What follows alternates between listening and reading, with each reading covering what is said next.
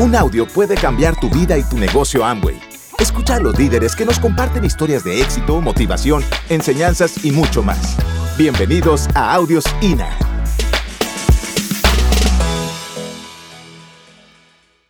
Y empezaron a promover la convención. Se avecina un evento increíble. Se avecina un evento en el que toda la gente que va se le quita el miedo. Yo dije, ay, yo quiero que se me quite el miedo. Toda la gente que va se inspira. Yo dije, ay, lo que quiero es inspiración. Toda la gente que va aprende cómo se hace esto. Dije, vaya. ¿Quién quiere ir a la convención? ¿Te acuerdas del mismo babosito ese de la primera vez de yo? Se volvió a parar delante de esa junta y dijo, yo. Y cuando me doy cuenta era el único que se había parado otra vez, otra vez. Y me volvieron a decir, ven para el frente otra vez. Dije, ay, mi madre, otra vez, otra vez para enfrente. Y ahí me tienes ahí enfrente. Oye, es increíble. Ahí me tienes ahí enfrente y dice, llena esta como forma, formulario de aplicación, y el formulario estaba en inglés. ¿En inglés? ¿Y por qué en inglés? Dices que la convención es en Atlanta, Georgia. Mi madre, o sea, si de Tenancingo a México está lejos, imagínate hasta Atlanta, otro país lejísimo. Pero pues toda la gente que estaba viéndome parado ahí, estaban riéndose. Y yo pues ni modo de quedar mal. Entonces me dice, y para, hicimos un paquete. Tiene que pagar la entrada a la convención, tiene que pagar el hotel, tiene que pagar el alimentos, tiene que pagar el tiquete de avión, el pasaje de avión, Atlanta y de vuelta, y te va a salir en 1.500 dólares. Y me pregunta, ¿cómo quiere pagar eso? ¿En efectivo o en cheque? Y yo en ese momento sentí un escalofrío así por todo el cuerpo y volteo a ver a los compañeros líderes y todos estaban... ¡Ah! Y yo digo, bueno, pues le voy a dar un cheque. Ella dijo que quería efectivo cheque, no dijo que el cheque tuviera fondos, nomás dijo que quería un cheque. Entonces yo le hice un cheque y ya me apuntó y ahí vengo de regreso a Tenancingo y dije, para explicarle a Charo que llevamos cuatro meses o cinco en este rollo, que no hemos ganado un cinco que todas las noches me salgo a dar los planes, que no entra nadie y encima ahora me voy a ir a Atlanta a una convención. Pero ahí estuve un día en Atlanta en el mes de marzo de 1991, en febrero, en marzo, en febrero de 1991 aterrizando en Atlanta y por primera vez sentí lo que Dios me tenía preparado en ese evento. Por primera vez sentí eso. Todo un grupo de gente, todo un grupo de gente, todos eran gringos, nadie hablaba español, la convención fue en inglés. Había como cinco mexicanos allá afuera, los que estábamos ahí llegando, todos temerosos. Todos los gringos traían un alboroto increíble y gritaban, Go Diamond Break 7 Fired Up. Claro, eso lo sé ahora, ¿no? Pero en ese entonces yo nomás oía que gritaban, guau, guau, guau, guau, guau. Y uno con miedo. Yo dije, capaz que están gritando, todos contra el mexicano, todos. Uno no sabe qué va a pasar. Pasó la convención y la convención empezó a vivirse y llegó un momento en que llegó el momento cumbre. El momento en el que encendí la cola el momento en el que llegó despertó el diamante.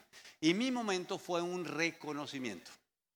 No fue un orador, no fue, fue un reconocimiento. En el reconocimiento pasó un muchacho nuevo zafiro de Puerto Rico. Y lo primero es que habló español. ¡Ay, es para mí! Lo segundo, él comunicaba que era un ganador con su postura. La gente no necesita hablar, hermano.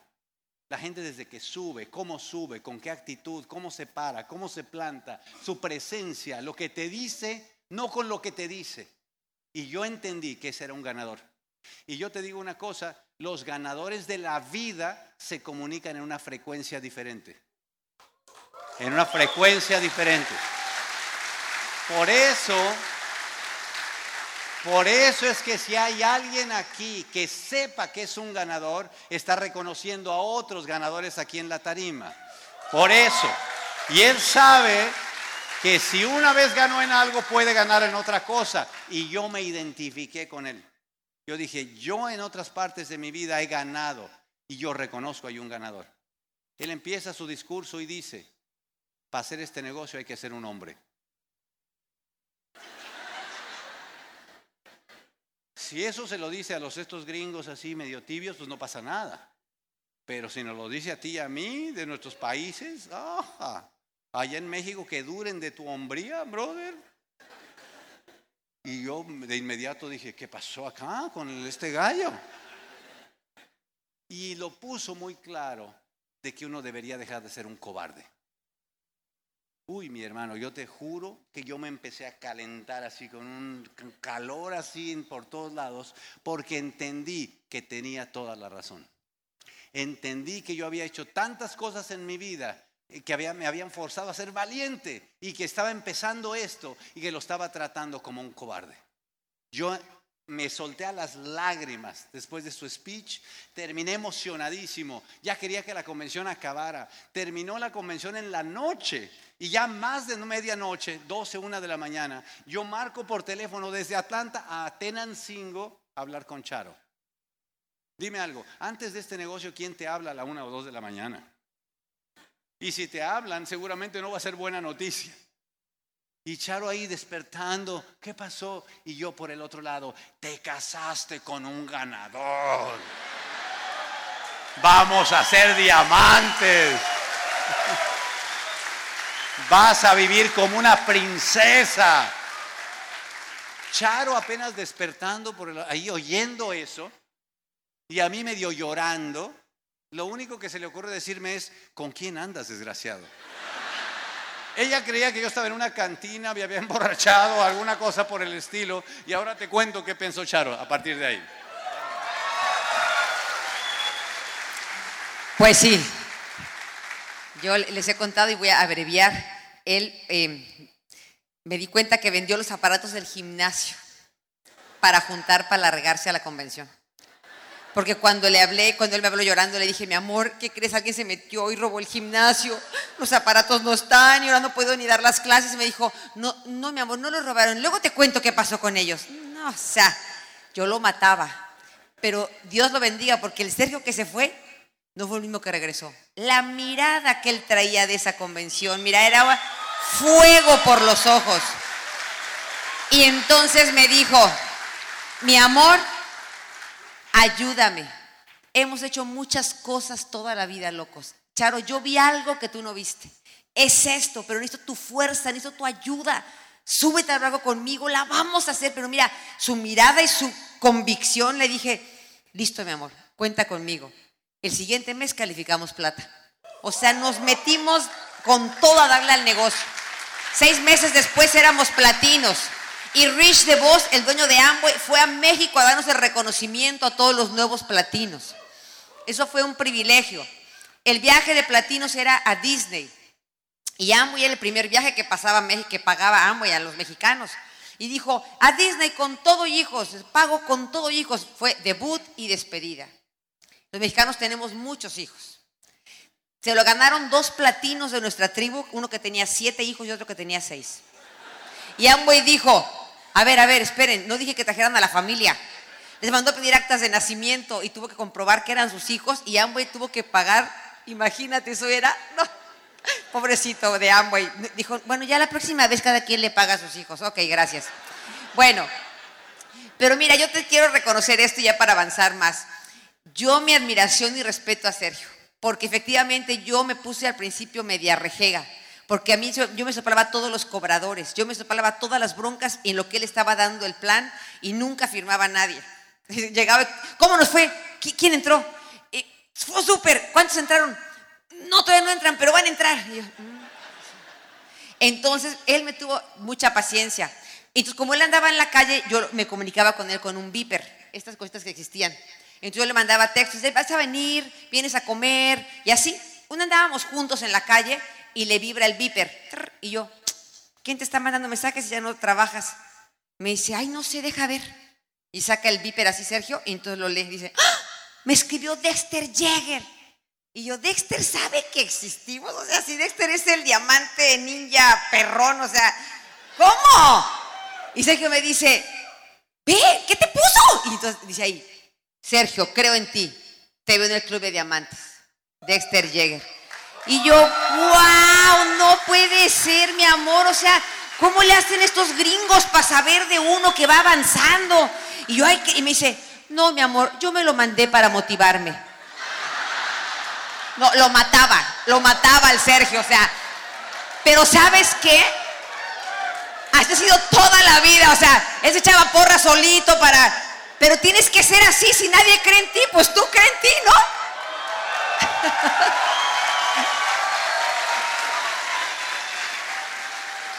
Así que nació mi niño y al mes, al año de estar en el negocio con mi bebito de un mes, dimos nuestro primer seminario. Eso fue, vaya, al año de estar en el negocio, todos nerviosos.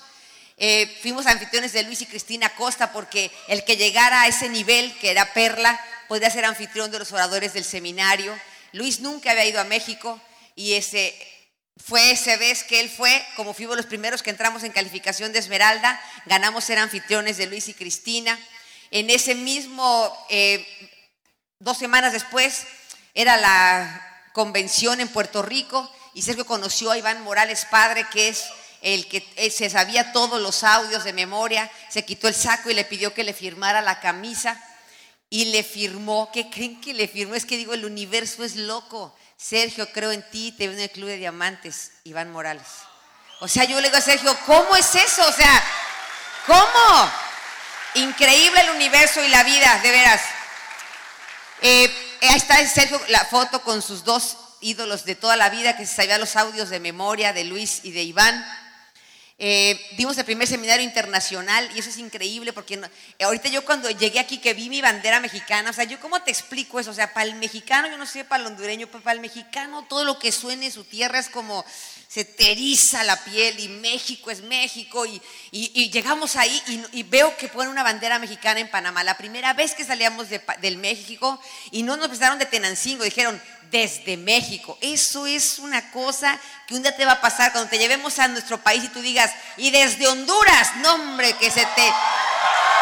Le digo algo, que te hagan los calzones yo-yo.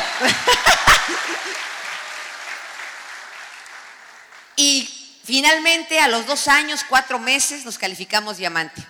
A los 29 y 30, y 30 años de edad, mi hijito tenía un año y medio, subieron mis hijas reconocidas. En esa convención estaba Vladimir de invitado con Lauro y con Darío. O sea, era su primer convención del Vladi. Imagínate si somos viejos en esto.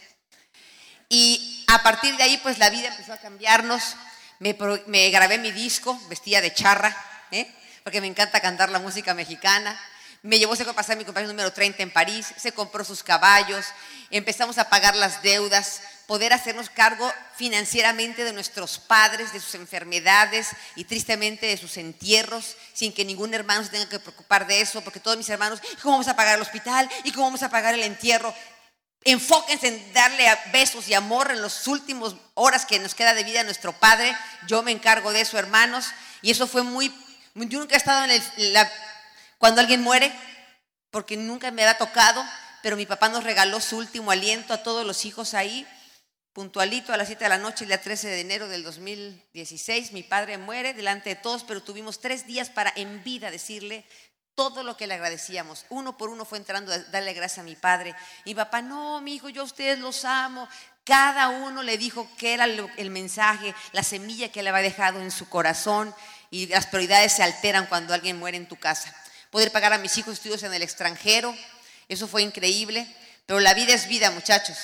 Y finalmente en el año 2000 nos fuimos a vivir a los Estados Unidos. Llegamos con nueve maletas, nuestros hijos, a llegar a vivir a otro país, otra cultura, otro idioma y empezar de cero, sin conocer a nadie.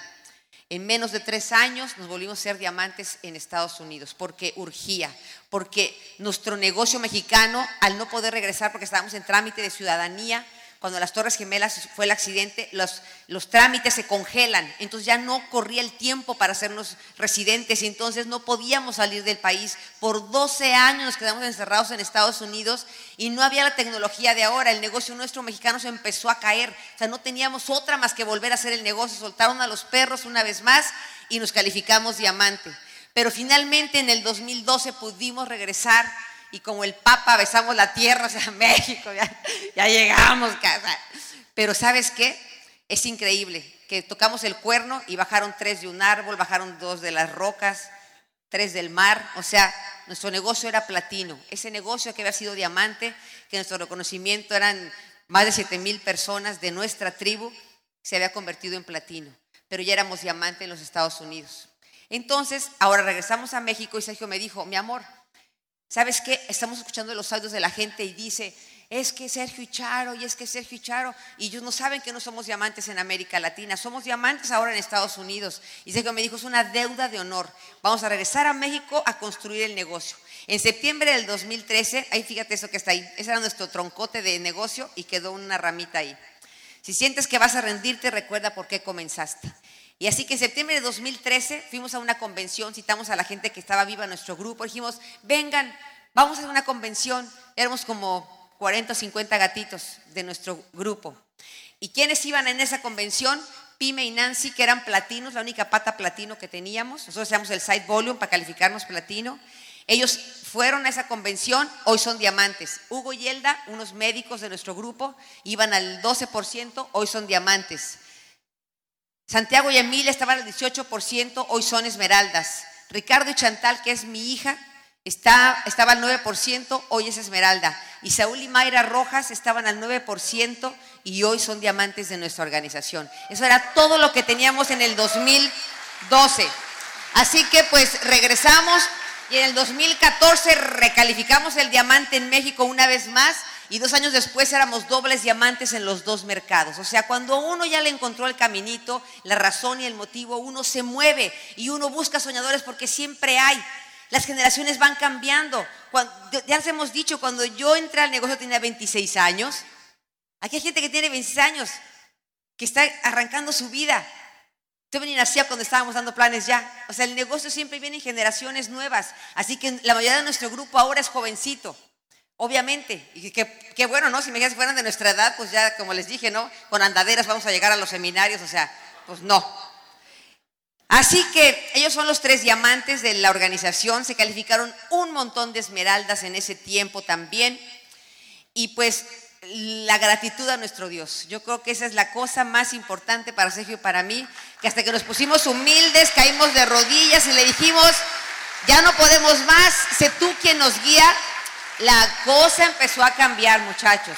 Solamente hace falta voltar con humildad y pedir ayuda al que todo lo puede. Lo que más yo amo y por lo que entré a este negocio es por pasar tiempo con mi novio, mi novio de toda la vida. Fue mi único novio, lo a los 12 años, es mi esposo, tengo con él ya cuarenta y tantos años juntos y amo pasar tiempo con él junto, haciendo cosas locas, para acá y para allá, viajando por el mundo. Amo eso, amo compartir mi vida con él. Ellos son mis cuatro hijos, Pasar tiempo con ellos haciendo cosas locas también nos encanta, llevarlos a esquiar, llevarlos a conocer el mundo, jugar boliche. Es increíble pasar tiempo con mis hijos. Ellos son nuestros padres. Me llevé a mi padre a España, a una convención que nos invitó Luis Costa, porque la mamá de mi papá es española. Y mi, papá lo subía al escenario y temblaba y estaba feliz. Y cuando estaba en su lecho de muerte me dijo, mi hija, es que desde el día que me llevaste a España, a la tierra y mamá, yo estaba listo para morirme. Para mí eso fue la felicidad más grande del mundo, que me hayas llevado a la tierra de mi madre. O sea, hay muchas cosas que puedes hacer todavía por tus papás cuando están todavía con vida, muchachos. La mamá de mi mamá, sin embargo, es al contrario, es alemana. Y yo no podía llevar a mi mamá a Alemania porque la familia de mi madre murió en los campos de concentración en Auschwitz. Entonces mi mamá odiaba estar, no quería pisar Alemania. Me la llevé a otros países a viajar con mi suegra, a España, Inglaterra, pero mi mamá guardó mucho dolor con el país de su madre. Pero aún así la viajé a mi mamá. Y poder tener bienes materiales, olvídate, te vas a cansar de eso. Te vas a cansar de eso porque realmente te puede dar para asegurar tu vejez. Obviamente, ¿vieron la camioneta que, que pasé? Una cafecita. No, pues ya ahora manejamos algo diferentito, no inventes, que le tienes que rezar para que arranque la mendiga. No, ya no. Ya pasó eso. Pero esto es lo que te quiero contar. Cuando calificamos doble diamante en Estados Unidos, Amway hace un, eh, ya no lo va a hacer, de hecho ya, ya acabó, eh, todavía fuimos de los suertudos, Doble Diamante te manda el jet privado a donde vives y te recoge a ti y a tu familia y te lleva a, la compañía, o sea, a, Michigan. Te recibe el dueño de la empresa, nos abrió la limusina y nos pasó al frente y nos dijo unas palabras y luego eh, resulta que los Downlines, de pronto de la nada sale un mariachi así, en nada Michigan. Dice Doc de Vos que en los 60 años que tenía Amway jamás se había escuchado música mexicana en las instalaciones de la, de la empresa. Y que sale el mariachi y se canta la canción, que para el mexicano esa, esa se cuenta que, y tengo, tenemos eh, downlines que son hondureños, eh, ecuatorianos, de todo, pero todos se la sabían al unísono cuando arranca el mariachi empieza a cantar esa de voz de la guitarra mía al despertar en la mañana quiere cantar su alegría a mi tierra mexicana esa canción que cantan y entonces Dog de voz se queda ¿se la saben todos? Todos los gringos que estaban arriba en las escaleras llorando de ver cómo todos los hispanos que estábamos ahí gritábamos, México lindo y qué. O sea, una cosa, Dog empezó a llorar. Dice, ¿por qué, ¿por qué se la saben? ¿Por qué son tan patriotas? Y digo, exacto, Dog. No nos entenderán cómo somos los hispanos de intensos. O sea, de que aunque estemos fuera de nuestra tierra, amamos nuestras raíces. O sea, amamos, aunque la gente vive en Estados Unidos, añora sus países, muchachos. O sea, si a los hondureños, cualquiera, mexicanos, el que sea, piensan en sus tierras y piensan en sus pueblitos y toda la ilusión de un día volver. Pero sabes que esa gente es bien valiente, porque se van en unas condiciones en las que viven que yo los admiro de verdad. Pero eso fue un momento muy lindo, nos llevó el jet a una isla privada que se llama Peter Island. Y ahí dice 69, pero lo voy a corregir porque este fue el país número 70 que le pongo a mi, a mi collage de sueños. Te voy a poner así rápido porque te voy a bajar con Sergio.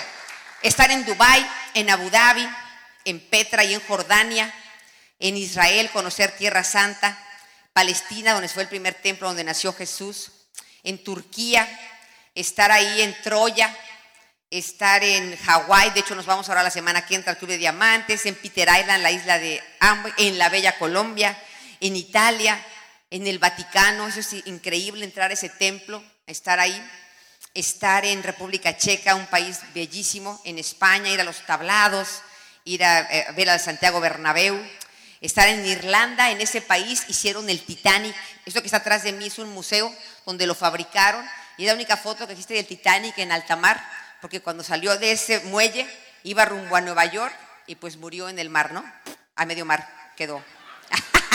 Pero bueno, en Escocia, este, pues ¿quién vio la película de William Wallace? De Braveheart. Yo me quise ir a Escocia porque quería ver dónde había peleado William Wallace para ver dónde había peleado contra los ingleses. Y existe un tour de William Wallace, o sea, los hombres usan falda, efectivamente. Entonces estábamos ahí en las maletas agarrándolas y pues, pues volteas, ¿no? Las patas peludas de... y entonces, digamos, en el turismo y una de las guías de turistas dijo, ¿y qué traen abajo de la falda? ¡Ay! Preguntonas, no, ya en serio. Dice, nada.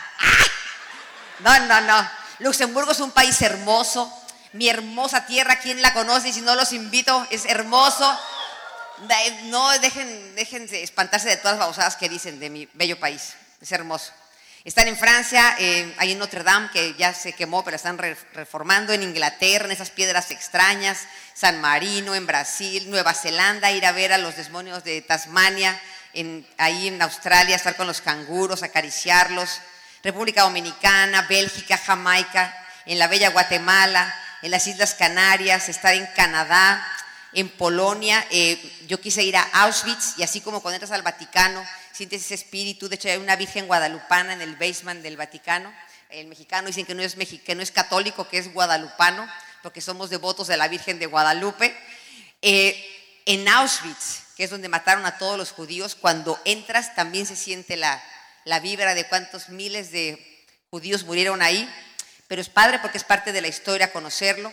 Estar en Grecia, en Suiza, Panamá, Costa Rica, en Holanda, ir a la casa de Ana Frank, al Palacio de Maduro Dam, en Alemania, la tierra de mi abuela, Argentina, ir al- ahí en el Perito Moreno, ir a los glaciares, tienen que ponerlo en su collage de sueños, eso es increíble, las montañas de hielo que están ahí. Están en, pues, en Estados Unidos, que es donde nosotros vivimos, ahí en Chicago. Eh, estar en Singapur es un país muy hermoso. Fíjese que, y rápido termino, en Singapur cuando entras ahí, te dan una, a cualquier país que vas, te dan una forma migratoria. En esta forma migratoria, en la parte de atrás, en letras rojas, grandote, y te dice, si no entiende inglés, que le traduzcan, dice, usted va a entrar a un país libre de drogas. Si en sus pertenencias se le encuentra algún tipo de droga, la pena es la muerte. Que desconozca la ley no lo exime del castigo. Y entonces al guía de turista le preguntamos, ¿y se han echado a alguien? Dice, ay señora, mexicanos, brasileños, de todo. O sea, dice, y la ley y, y los gobiernos tratan de, de extraditarlos, no hay manera. Si él firmó la forma, la aplicación, se mueren. Oh my God. Y entonces obviamente no hay grafitis, no hay nada, una cosa increíble. Por ejemplo, en Dubai dejamos el celular en el taxi. Y por correr a los tours se nos olvida el, el celular y Sergio, ¡el celular! Pues ya ni modo, vámonos ya y luego compramos otro. Y entonces cuando llegamos al hotel dice el de la recepción, ¿cómo les fue? Dijimos, ay, muy bien, pero ¿qué cree? Dejamos el celular en el taxi. ¿Tienen el recibo del taxi? Nosotros, sí, pero ¿como para qué? Préstemelo, ahí viene un teléfono.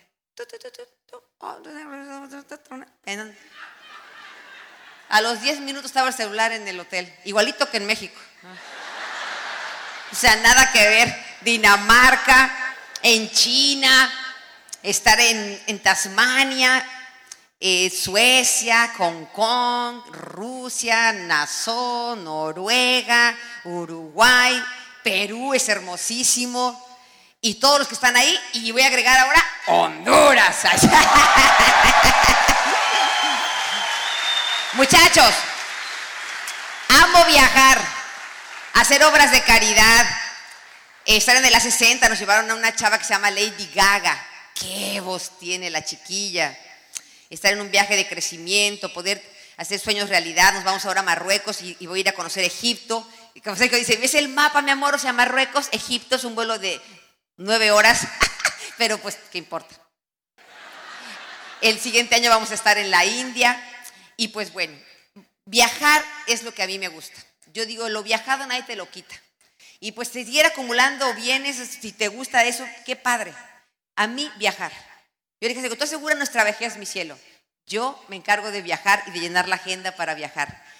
Tú tienes que tener muy claro cuál es la razón por la que tú vas a hacer el negocio, muchachos. Muy claro. Porque si no, cuando sientas cansancio, cuando haya muchos rechazos, te vas a dar por vencido.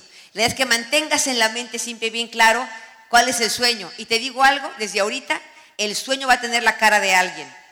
No va a ser el Mercedes-Benz, no va a ser un rancho inmenso. Va a ser la cara de alguien que necesita de tu ayuda y que sí te va a hacer que te muevas. Gracias por escucharnos. Te esperamos en el siguiente Audio INA.